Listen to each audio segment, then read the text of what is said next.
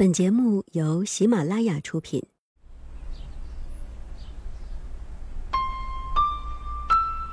当城市变得越来越大，生活变得越来越浮躁，给我们一盏茶的时光，静看花开花落，默念寂寞书卷。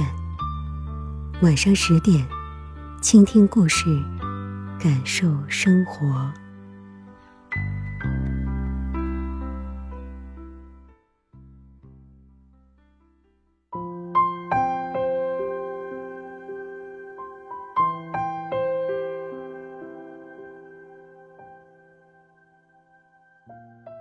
亲爱的朋友，你好，这里是晚上十点，我是木子，今天晚上由我来陪伴您。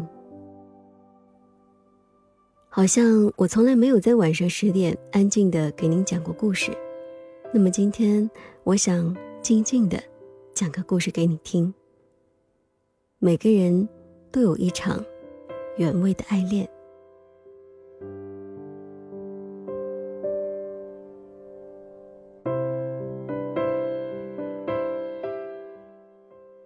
街口的一家奶茶店在装修，隔着玻璃幕墙，凌晨看到老板，一个穿着工装仔裤、戴着宽檐牛仔帽的男人，背影挺阔的像一棵树，美不胜收的样子。过了几天，凌晨看到奶茶店门口贴出了一条招聘信息，他想也没想的就去接了黄榜，穿着一件松松垮垮的棉套衫推门而入的时候，听到玻璃门咯吱的一声，不重不轻。却在心里养出一圈一圈柔柔的纹路来。老板在餐台后面头也没抬地说：“欢迎光临，请问点什么？”有几秒钟的时间，凌晨没有回答。老板抬起头来，撞上的是一双有些怯怯又生涩的目光。他重复了一遍：“欢迎光临，请问你点什么？”他指了指招牌上的原味奶茶说：“就点这个。”喝完了一整杯奶茶，他还站在点餐台边，然后晃晃荡荡的把黄榜拍在他的面前。其实我是来应聘的。老板扫了他一眼，上班时间一个星期六天，早上十点到晚上十点，不包住，但管饭，节假无休，一个月工资一千，一千。他咬咬牙，成交。老板叫张思东，实际年纪只有二十四岁，但看上去至少三十岁，带着一股子老男人的老成，很迷惑小女生。附近学校的高中生、初中生放了学，叽叽喳喳地围在点餐台前，一边望着餐牌，一边偷偷地打量张思东。他们脸上都是热气腾腾的青春，而张思东笑眯眯的样子，在凌晨看来很不耻。一杯奶茶不过三五块，至于还附送笑容一张吗？小小的点餐台后面就他们两个人，转来转去的时候，他就故意去踩他的脚，踩一次是不小心，但三五次后就变成故意了。张思东怒了，把奶茶往桌子上一放，结账走人。林晨很委屈，他想说：“我是嫉妒，嫉妒，嫉妒啊！”你应该是那种酷酷的人，不应该在一杯奶茶和另一杯奶茶里蹉跎了你的笑容。可是，他也知道，张思东有足够的理由开除他。他每天被投诉不下十次，客人点丝袜奶茶，他拿成香芋奶茶；客人说不要珍珠果，他偏在里面加很多的珍珠果；客人说双皮奶要热的，他递过去的一定是冰的；客人说我给你二十块钱，应该找我十五块。你为什么只给十四块？林林总总，他实在不是一个好伙计，因为他的老板不断的给他擦着屁股，实在是忍无可忍了。虽然他用起来很便宜，但论起性价比来，他还不值那点工资。刚说要开除他，凌晨的眼泪就下来了。他说：“老板，你不能辞掉我，我没钱交房租了。”张思东盯着他看了足足半分钟。愤愤地说一声：“去收拾桌子。”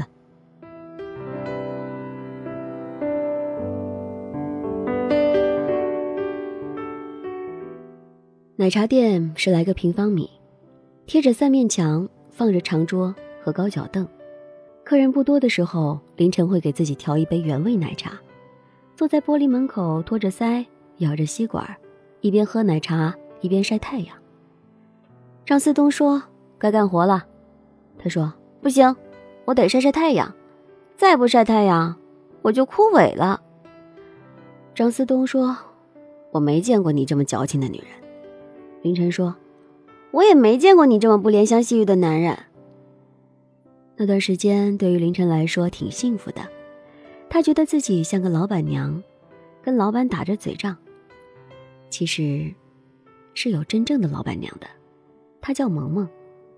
凌晨觉得她其实应该叫萌萌，是那种很朦胧的女子，穿青果缎裙子，长发挂在耳垂后，一遍遍掉下来。她又一遍遍撩起来，那动作风情又性感。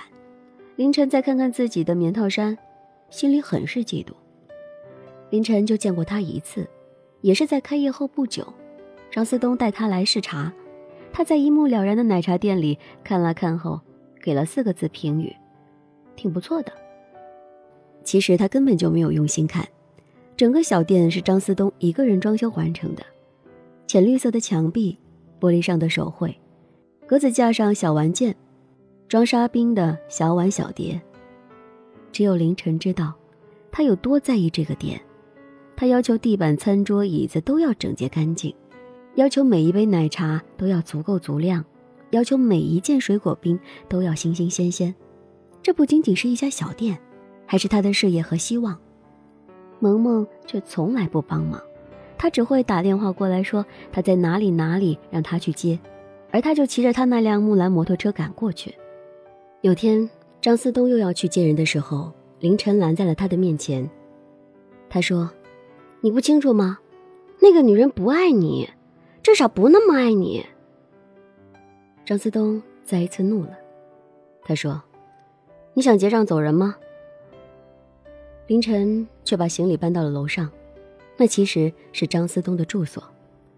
他说房东又要加租，他就跟房东闹翻了。张思东的房间里只有一张床，他在床边上打了个地铺，献媚的笑。大不了我每个月少收两百块工资呗。张思东是个财迷，咬了咬牙说：“成交。”夜里，张思东起来的时候，忘了床下还有一个人。一脚踩过去，听得一声惨叫，然后他轰然的倒了下去。皎洁的月光照在他们的身上，凌晨死死揽住投怀送抱的他，小胸脯扑通扑通的跳得厉害。他说：“你是不是早睡就好的？”他脸更红了，说：“不是的，不是的，我只是情不自禁。”张思东用手支撑着身体，软了下来。他的目光凝视着他，充满了炙热。他以为他们会接一个缠绵悱恻的吻。他看到了张思东脖子上的项链坠儿，不停的在空中摇晃着，那上面是萌萌的照片。张思东顺着凌晨的目光，也看了一下自己的项链坠儿。片刻之后，张思东搬开了凌晨的手，只说了句：“你还是个纯洁的小女孩。”那几天，奶茶店里一直都是低气压，张思东一贯的热情也松懈下来了，搞得奶茶店的学生们都问：“大叔，你是不是失恋了？”凌晨竖着耳朵等回答，张思东却只是笑而不语。张思东接萌萌去了，凌晨自作主张的挂上暂停营业的牌子，他坐在落地玻璃前，看阳光透进来，门口。是一条青石板的老街，石板被雨水和时光洗得又干净又平滑，像极了家乡的陋巷。回忆在脑海中翻腾。其实，他跟张思东是老乡。那一年，凌晨去姑姑家做客，是那种筒子楼，公用厨房和卫生间。有天凌晨半夜内急去卫生间，没有找到手电筒，又不想打扰姑姑，就硬着头皮出去了。听到走廊里有脚步声的时候，他吓得毛孔都要竖起来了，京剧在嗓子眼里哆嗦。突然间，一道手电筒的光线晃到了他。干什么的？他怯怯的回答：“我要去小便。”那个人把电筒往前一指，不抱怨的说：“这大半夜的，想吓死人呐！”凌晨的心噗呲的笑了。原来他在害怕的时候，他也在害怕。他静静的打着手电筒，走在他前面，那束淡淡昏黄的光，就像长了脚一样，一步一步的走进他的心里。在若干年以后，他想起那个夜晚，也是怦然心动的感觉。他不能进女厕，便把手电筒交到了他的手里。从里面出来的时候，他大着胆子朝他脸上晃了一下，终于看清了他的长相。离开姑姑家后不久。那栋筒子楼遭遇了火灾，死了好些人，惨不忍睹。凌晨问起张思东，知道他父母在那场火灾中去世了，他拿了一些补偿费去了外地的亲戚家。张思东成了凌晨的心结，他很想知道他过得好不好。这么多年了，他一直在打听，终于得知了他的消息。他没有告诉张思东这些，因为他只想在一个崭新的地方重新认识他。没有悲伤，没有痛苦的回忆，只是他的身边如今已经有了别人。张思东终于还是辞退了他，他说：“我会和你一起好好经营奶茶店，我们的生意会越来越好的。”顺吉抱住了张思东，他用狠了劲推开他，气急败坏的瞪着他，再一次说：“结账走人。”这一次，没有挽回的余地。他收拾好他的行李，不管他是哭也好，求也好，不要工资也好，还是决绝的把他赶出了奶茶店。他说：“凌晨，你清醒一点，我有女朋友，我要对她负责。你还是一个洁净干净的女孩子，我更要对你负责。所以，你必须离开。”凌晨站在玻璃窗前，看着张思东在里面忙忙碌碌。阳光把他的影子晒成小小的一团，他蹲下去，抱着自己的膝盖嚎啕大哭。张思东没有出来，一直都没有出来。等到他再一次抬头的时候，门口那个小小的人儿已经走了。他的心里有些如释重负，又有些酸涩肿疼。他无意中看到过他的毕业证，他是重点大学的毕业生，他有很好的前程。不应该把大把的时光丢在这十来平米的奶茶店里。凌晨找了一份新工作，是另一个城市的一家大公司。谁说，每一场暗恋都不过是一次朝圣？而现在，凌晨终于可以放下了，因为他的朝圣已经结束，他可以开始新的生活。也许有一天，他会感谢张思东的拒绝，因为他的拒绝，才能成为他。更加完美的碧海蓝天。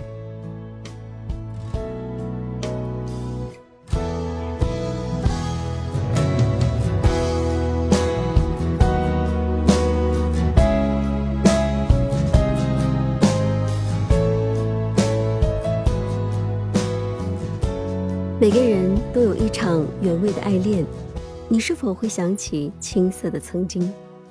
期待您给我留言。